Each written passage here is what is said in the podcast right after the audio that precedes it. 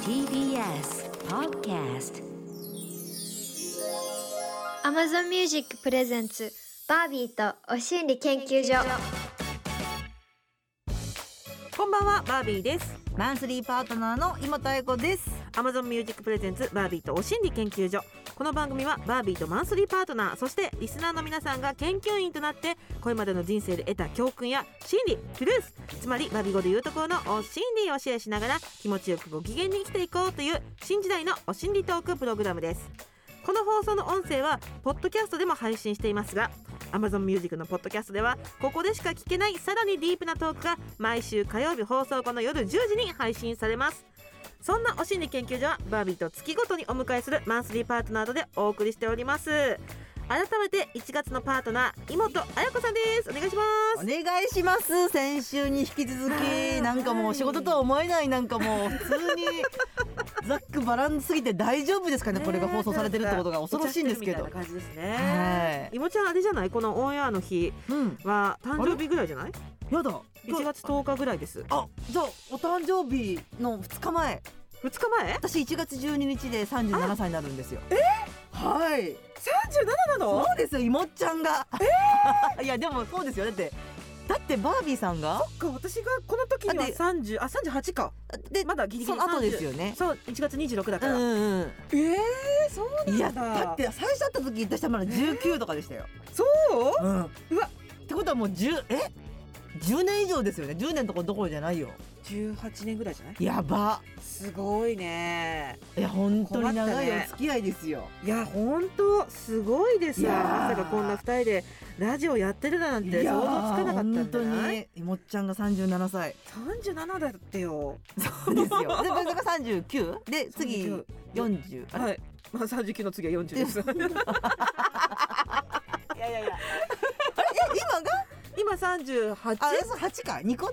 そうですよね。そうだね二個くらいか。うんうんうん私が早生まれだからねそういう感じ、うんうんうんうんあ違うあなたも早生まれだわそう、私もあ れなんですよ。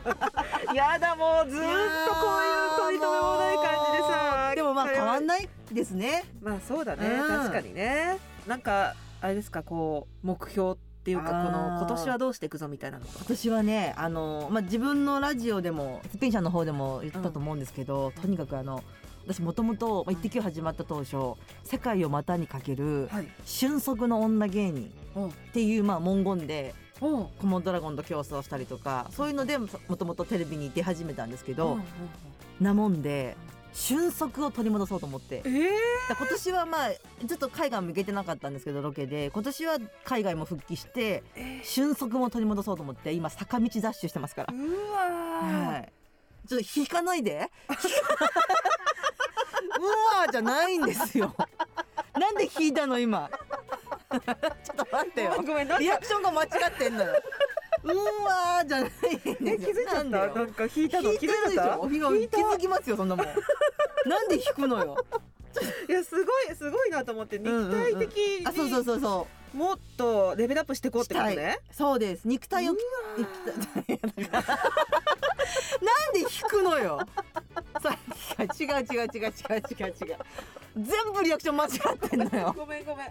なんで引いてすんだろごういですねで私いいじゃないのよあそっかすごいですすごいねですねもうちょっとどうして ごめんごめんごめんやっぱちょっと素直に気になっちゃってそういうのに気になっちゃいましたえなんかななんかこう、出産も経ううんて、うんなんとなく、うんもう一度自分の体の限界試したいみたいな気持ちが、あそうあーまあそうっていうかちょっとあれですけあど、でもも今までまあロケで体鍛えてたりとかうんうんうんここ数年は運動してたんですけどプライベートでもうんうん出産と妊娠の出産で1年半ぐらい全く動かなかったんですよね。でもっ体重もプラス1 7キロぐらい増えて、えーうんっていうのをまあ経験してうん、っあやっぱり人って運動しなきゃダメなんだなっていてうのが多分実感できたんでしょうね。そこに原点回帰するんだはいあで、そうまあ、ちょっとまたお筋肉トークですけど、はい、やっぱ運動すると、うん体もそうですけど、うん精神脳にめちゃくちゃいいです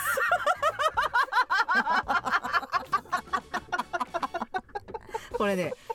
運動脳っていう本読んでみてくださいスマホ脳という本を出された方が同じ方が今度運動脳っていうのをちょっと前に出されたんですけあーうんどうんそれも読んだらうん、そういうことなんだと思ってもちろん体が鍛えられるっていうメリットもありますよだけどそうじゃないです一番はうん心と脳が鍛えられるんです運動の良さっていうのはってやるときさ、はい人差し指での頭刺すのやめてくんないちょっと笑っちゃうよちょっとでもっていうのがほ分どかほっどてにねはいほどほどほにどほどもちろんもちろはい、んほどほどにしてくださいはいなんわかりましたこうなんつうのやりすぎもさあうんアドレナリン出すぎてとかさ、うんうんうんなんか体脂肪率下うんがりすぎうんうてんとか確いろいかろにとねそうですね聞きますしはいほどほどにねほどほどに、うんでも運動のになったらやっぱなんかこう原点回帰するような気がするんだねそうですそうでそすっかそっか私もさはい今年は同じような気持ちお芽生えてるわけうんうんなんかねやっぱりなんか原点に戻りたいなっておお感じがしてて、あらちょっと通ずるものがえ最原近バねーさん原点って何ですか最近いろいろとネタうんいろいろとネタいいなって思ってて、んいいなって思っててお前芸人なのって感じなんだけどえそれはフォーリンラブとしてこれはイモちゃん、うん東京ホルモン娘えザ・ W 出ないかちょっと待ってよこ、ここ、ちょっと待って、ちょっと待ってよあんたちょっと前にザ・ダブル見て感化されたでしょ最近ネタ番組あの、キングオブコントから続いてるからって、あの、熱い気持ちになっちゃったんでしょちょ、ちょ、ちょ、ちょ、おいおい一回追いつこう。いや、いやある、年末あるあるなのよ。そうな年末あるあるなのえよ。芸人さんやっぱかっこいいのよ、やっぱりね。そうね賞レーかスっ見てることいねい、賞レースってかっこいいのよ。うんで、まさに私なんか賞レースとは無縁の人だから。そうだね、うんああいうの見るとやっぱぱりこうかっこいいなと思ってでで仲のいい後輩の中村涼子も今年「ザ・ w 受けてあそうだ準決勝まで行ったりとかしてうんうんうんいうのを横で見ててうんかっこいいなとは思った、なるようね、ん、なるなるでもちうょんっと一回冷静になろう ね一回冷静になろ う一回冷静になった方がいいい。や私なんかね、原点回帰も原点回帰で、うん別に、うんフォーリンラブにこだわらなくてもいいんじゃないかっていうな気るほもど。してきてるうわんけ、うんうん。だって今誰とでも自由にさ、確カかにップル組んでコうんコンビ組んでやってるでしょ、カップルもうカップルとか言う時点でお前芸人じゃないだろって感じそうですよ本当に何ですか。ただのお笑い好きのおばちゃんなのあでもまあでもそうかキングオブコントもそうだし M1 も別にコンビじゃなくても出れるってい最う近ね。なんかもうそういうハードルもなくなってきてるかうら、んなんかラフにネタ作っていいんだってなったら、うんいいややっちゃおうぜえネタを作りたい、うんそれとも演じたいどっちどっちもいやーうわーそれ言われるとちょっと厳しいな厳いしい厳しいどっちも本当はやりたくないんだけどどどっちもやりたいみたいななんかそういうのあるじゃあんーだからその多分、うん運動もうんやりたくないけどやりたいみたいうんなうんうん感じでしょ、でもうそういう気持ちっていうのは、んやった方がいいと思いますよあーそれを感じるってことはそうそうですね、やりたくないけどやりたいっていうのは一番やるべきことなんじゃないですか、あらかっこいい今のお心理じゃないかっおこいい出たでもちょっと思うやりたくないけどやりたいことが一番やりたいことだってことうんうんうわーかっこいい今のあいただきますじゃあありがとう今年ちょっと頑張ろうちょっと「ザ・ダブリを一回ちょっと一回ちょっと置いといてちょっと私もあのまだたまに定期的に、うん定期的にというか、うん前にあのメール送ったと思うの多分うん出産後すぐとうかに、んうんでねあの本当にうん手前味噌ですが、うん我が夫のツータンが、うん今妹ちゃんにメールしてあげてってたまに言うのうんあったねあなんかたまにそういうの言うのよ、んツータンってすごいねうんでその時に産後かなんかに送ったのかな、うんでその時なんかちょっとどういう状態だったかわかんないけど、うん多分メールをしてもいいタイミングだったんだよね、うん私がねもちろんうんうんうんしてもいいタイミングだったっていうのもあって、で、うんこの間、うんツータンが、うん妹ちゃんにメールしてあげてうんてまたうん ネタやりたがってるつったつったつったつった違いますよ妹ちゃんも今ネタやりたがってるつったつったちょっと待ってつ ったやばいなつったその前のね産後の直の時にははいなんかちょっとホルホルホルモンのバランスもあったりして、こうバービーさんからの連絡でうんすごく嬉しかったし、なんか心がこうふわって軽くなった、あでそのツータタンのこととかも言われて、うんツータンってすごいなと思ったけど、ン、うんうんちょっと今のはちょ っと違う違うう、ネタマやングりルだたったがのってかるってなツータンが言ってた言けどってましたツータンうんうんツータンちょっと違うかも違ねそれはそっあのかでもね熱くはなったよザ・ W を見てそうなんだ、うんじゃあその熱くなった感じだったのかなかなその時でもあのー舞台はすごく好きなんです、あまあ、見るのも好きだし一うんうんうん度だけですけど舞台やらせてもらってうんうんうんすっごい楽しかったんですけど私なんせ、まあ、大喜利とかが一番できないタイプのあ人じゃないーはいはいはいはいはいとか、うんそういうタイプではネタを作るということがうんめちゃくちゃ苦手なんですよね。はいはいはいはいでそこの部分をうん担ってもらえる はいプレイヤーでいいのであれば、はいちょっと待って一回じゃえおい冷静なうん冷静なろ冷静なあろ冷静なの、冷静になりますでもなん冷静になりますかやりたいなっていうのはわかりますわかりますそうですか、んんんあよかったよかったそれはちょっとまたなんかちょっとじゃあそこはおいおいもしかしたらじゃあそう今ね年のザ・ W にねうん俺も娘でいやいやいやそんなこと愛に言うんじゃそうないだね残っちゃうからあ残っちゃうから 確かにはいポン ポンポンで消しましょ便利ですね危ない危ないこのボタンううんはいなかったことになるんですよはい発 言ながるほどはいはいそうそんなこと言ってないであの、あそうだお電話ですねそうですこの後しっかりと本編に入りたいと思います,、はお願しリスナー研究員さんと直接おしゃべり、うんお心理テレフォンですやった Amazon Music Presents バービーとお心理研究所 Amazon Music Presents バービーとお心理研究所パーソナリティのバービーとえー、バンスリーパートナー今田愛子がお送りしておりますここからはリスナーさんと直接おしゃべりお心理テレフォンですイエーイはいみんな大好きお心理ポンポンマシンが用意してありますよはいはーい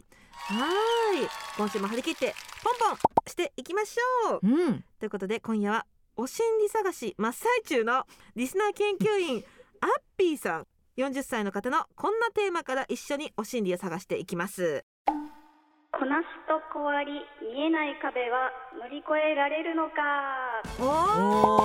おーーアッピーさんすごい世代的にもなんか私たち的にもうんうんぴったしみたいな、アッピーさんこんにちはこんにちはもしもしよろしくお願いどうもですしますはいよろしくお願いしますアッピーさんは今はお仕事中ですか今日はリモートワークでちょっと公園に来てい ますあ公園からあららららす寒いでしょうにすいませんちょっと鳥の声とか入ってるかもしれないですあいいですいいですすごく癒されます、うんそうなってくるとあーなんかそっかそっかめちゃめちゃ盛り上がるとそれはそれで恥ずかしい環境ですねそうです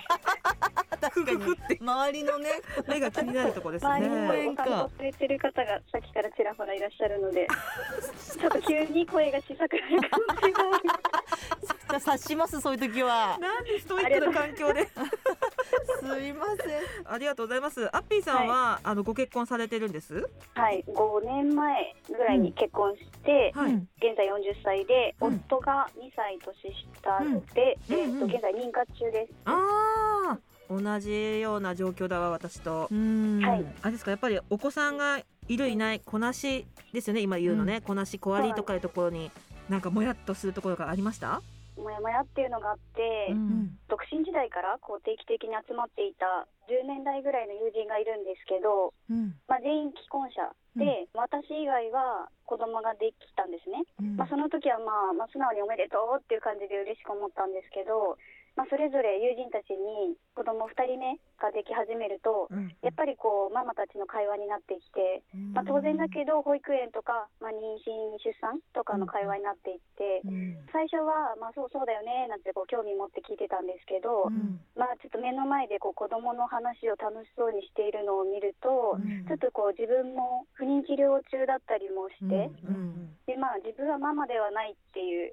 ところもあって、うんなんかそのママたちとの見えない壁っうんていうのを感じるようになっていったなっていうところだったりするんですようね。ん今お付き合いはうんうんうんうん続いてはいるんですよねでも続いてはいますでもコロナ禍でもう何年も会えてはいないです連絡はたまに取る程度うんううんんううんうんんうんうんですね今それが心地よい距離感だったりはするんですか心地よいかもしれない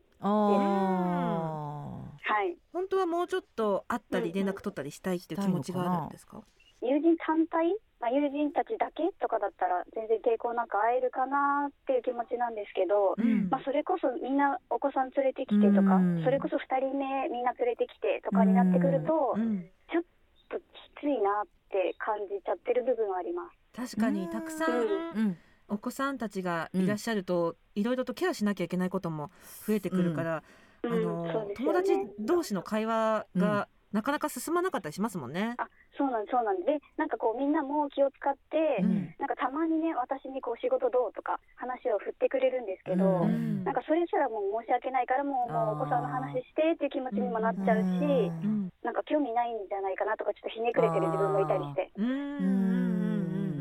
うんうんうん私今お話を聞いていて、はないんかアッピーさんが、はい、そのそもそもその方たちとうん本当にめっちゃ楽しく会いたいっていう状況だったら、多分会っててもまたちょっと感じ方が違ったりするのかなとか私もねぶっちゃけコロナ禍になってう、んはいすっごく会う人会わない人がうん極端に分かれたんですよ。あ昔ながらの関係があったとしても、はいはあはあはあはあ逆にコロナで会わなくなって、ちょっとこうほっとできる環環境にもなったりある意味しちゃったりしてそうなんだ、だからそそっかそっかまもちろんそのお子さんがいるいないとかもあるけど、うんうんうんなんか意外にそもそもの関係性というものになるほどねあるのかもしれないしままた環境が違えば会うようになるのかもしれないし。ほうねいや本当うに、んこれ多分5060になった時の10代からの知り合いのグループうんうんで超楽しいと思 う、うんうん、そうですね。うん、みんな今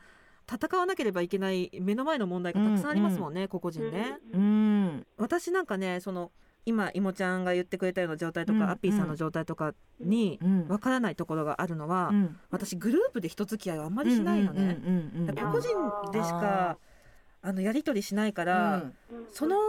孤独感っていうのはね、ちょっとうんうん、わからないところだったかもしれないなもともとグループで付き合うことが煩わしいって思うタイプそなのもそもねコロナとか関係なくねそうそうんうんうんそれがあるのかもしれないなと思っちゃいましたいやな羨んましいですね、その方がいいですね羨まし ういんいや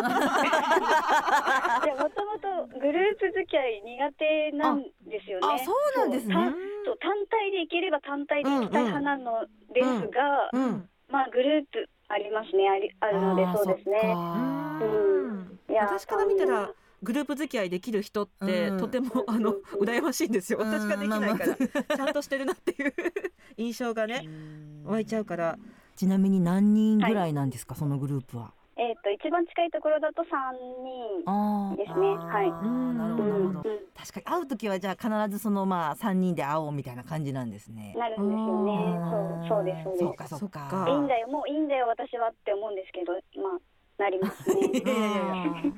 いやでもねやっぱり自分もうんその妊活するまで、うんうんどういう気遣いをしてほしいかとかっていうのは全く分からなかったから、うんこれは本当当事者になってみないと分かんないなっていうのはう んありましたよ。例えばその、うんうんうんお子さんを見るだけで悲しい気持ちになる方がいたりとか、うんうんうんその妊娠出産のニュースを見かけるだけで暗い気持ちになったりとかっていう方がいるっていう現実をうん今まで知らなかったけどう、んやっぱ実際自分の身に起こったりとかってするとう、んなるほどこの思考回路で悲しくなるんだなっていうのが理解できてう、うんんああちょっと人にはそうういうん気遣いを自分だったらした方がいいかなとかっていうのはだんだん分かるようになってきたけどあれですか妊活も結構続けてるんですかそうですねもう数年続けててあーすごいそうですねなあそうでもう人工授精とかも、えー、と45回やっていて、でちょっとステップアップしようかっていうところで、今年体外受精して、うんまあ、結果ちょっと流産してしまったとかっていう経緯もあって、うんなかなかそれこそニュース見たりとかうん街歩いてて見かけたらちょっとうってなったりは結構しますね。うんうんいやもうその状態でう、うん、生活しているだけですごいんだから、うんそうお友達付き合いまで頑張らなくたってうんいいんじゃなのかなって思ういやすごいすごいですよ本当にね、うんこのあの不妊治療を続けるってうんすごいことだなって思いました、私うんしかも結構なね年月をやられてるっていうことだから、これいはやすでにめちゃくちゃ、うん、そうすごい頑張られいやマてジすでねごい、うんすごいし、うんあのもっとわめわめいたっていいいいと思いますよ いやー嬉しい嬉しい、うんありがとうございます。あもうなんか私は配偶者にはめちゃめちゃ当たります、ああーーいいですねいいです。うん、うん、私もそうでした、うんあー同じ目標に向かってるパートナーだから、うんはいはい当たってもいい存在だろうというか、うんあの協力してよねっていうスタンスでめちゃめちゃ当たるけど、うんはいそう外にはねなかなかなかなか、うんうんそれを出せないから、これ一人でやるって相当辛いですよいやねき。ついですね結果治療するのは自分だし、うんうん、全部旦那に分かってもらおうっって思ってもいないけど、やっぱりわからない部分たくさんあると思うし、うんきっと身体的な感覚は共有できないから辛いですよね。そうですうね。んそんでこんなに痛い思いとかこんな辛い思いとかっていうのもなかなか全部言ってもね、うんっていうところもそれでなんかこうどんどん「あ当たってるだけかしら私」とかってスパイラルに陥っちゃう時もあうるんし、そこ難しいけどでもすごいですよ続けてるっいてこやとが。本当うんにそうい思やいいまやすいやいや。もうそうなってくると、はいお友達と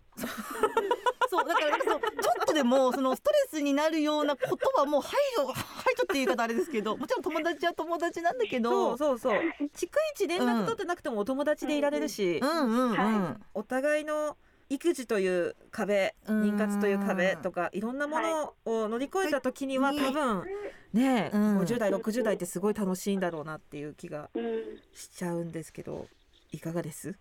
なんか話してるとあれですねちょっと小さい悩みに感じてきてしまいましたねいやいやそんな本こと当ではすないかうんお友達うんうのん妊娠出産のニュースとかはうん本当にん嬉しいな、うんおめでたいなって思うんだけど、うんやっぱ苦手な人だったり、うんうん ちょっと苦わ手かなる人だったり、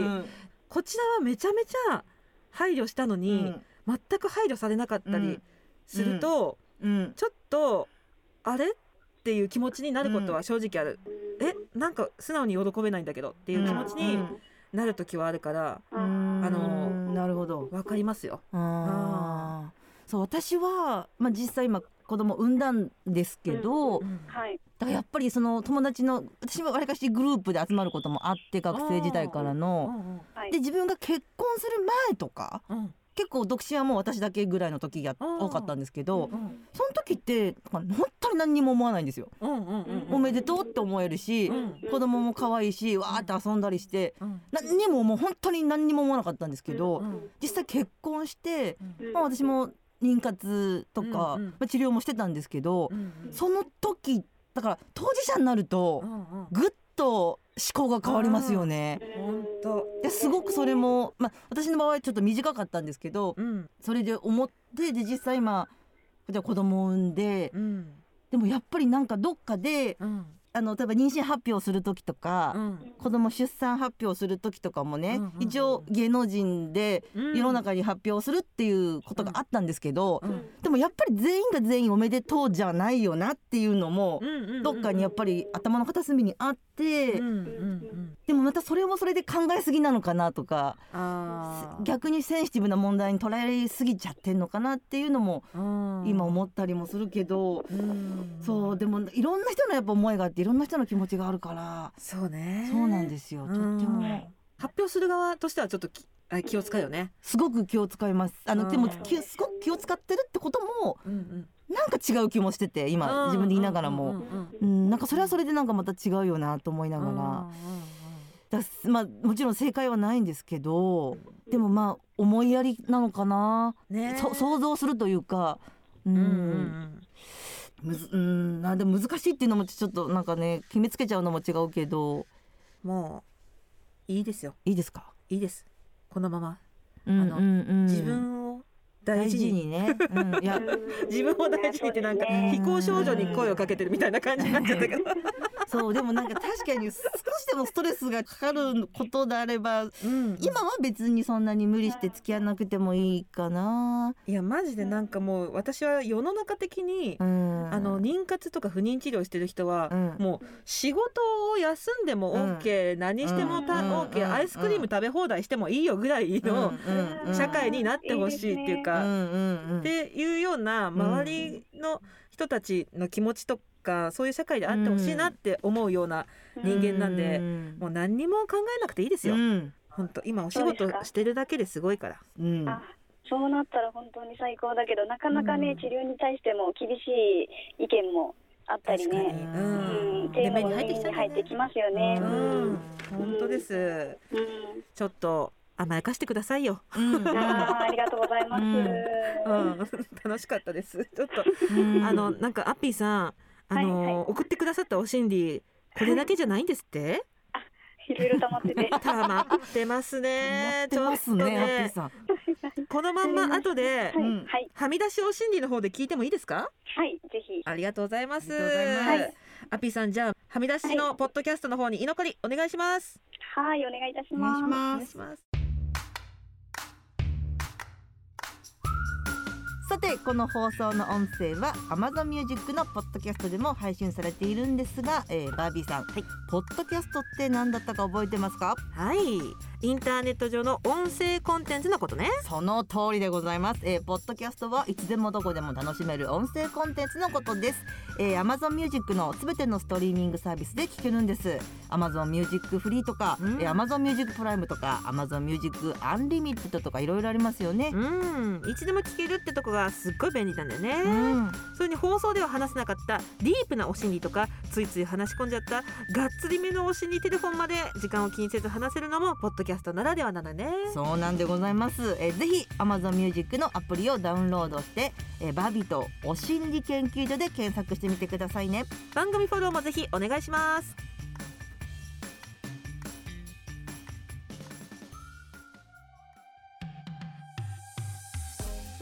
バービーとお心理研究所あっという間にエンディングのお時間です早いですね。本当あっという間だ結構もしかしたら一般的にはシリアスなうんうんうん問題だったかもしれないけど、今日はあの妹ちゃんとだからうんめちゃめちゃ砕けて話せてよかったですあわ、本当ですあか。ーよかったです。私もなかなかはね、いなかなかね普段こういうことをそうそうそうそう話す機会もないので、はいやっぱさちょっとあの関係値がないと、うんこの例えば独身既婚、うんあとこなしこありうんみたいな壁っうんうてんうんうなんかなかちょっと踏み込んで話せない時あるじゃない、りますねえ、だからお互いなんかこうさこうなんていうのアンガールズさんのジャンカジャンカ状態みたいなそうそうですね。こう結局黙っちゃうっていうね、何そうそもうそう言わない方がいいんじねかみたいなことになりかねないからな。ねえよかった、うんでも今日はいやいやあの一緒にこちちらょこそです。うんありがとうございます。っと引き続きまた来週もって感じなんですけど、番組ではリスナー研究員の皆さんからのお心理も大募集中です、うん